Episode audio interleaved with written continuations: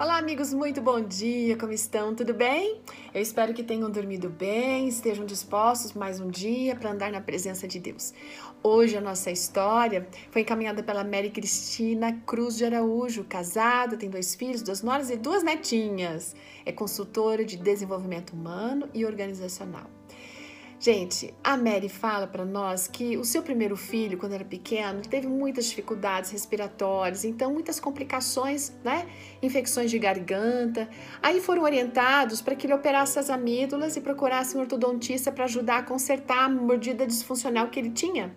E quando isso fosse corrigido também, a respiração dele ficaria melhor, especialmente de noite ele não dormiria de boca aberta, não ia encontrar assim, ou melhor, não, não contrairia tantas bactérias e daí teria menos infecções também.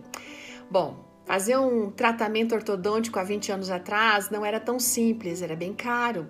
Então, eles fizeram tudo o que era necessário e aí a Mary deu as maiores recomendações para aquele menino, né? Cuidar daqueles aparelhos, não perder, não quebrar e tudo mais. Na época, eles estavam estudando no antigo IAE.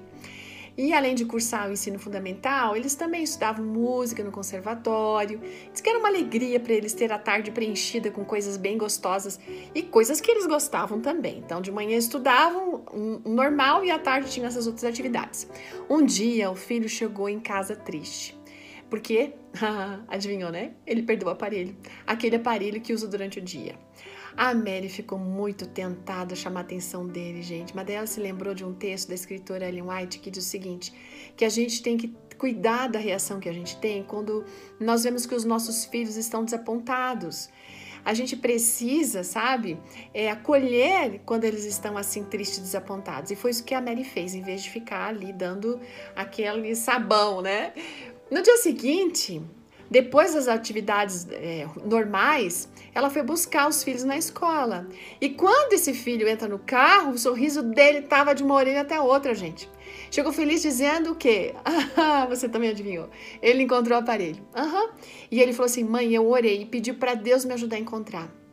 E ela ficou admirada que ele tivesse, é, assim, encontrado aquele aparelho, porque ele era pequeno, transparente, frágil, né?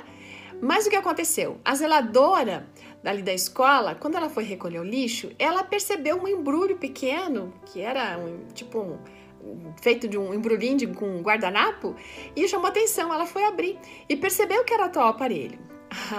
Ele ficou tão feliz em saber que Deus tinha ouvido a sua oração.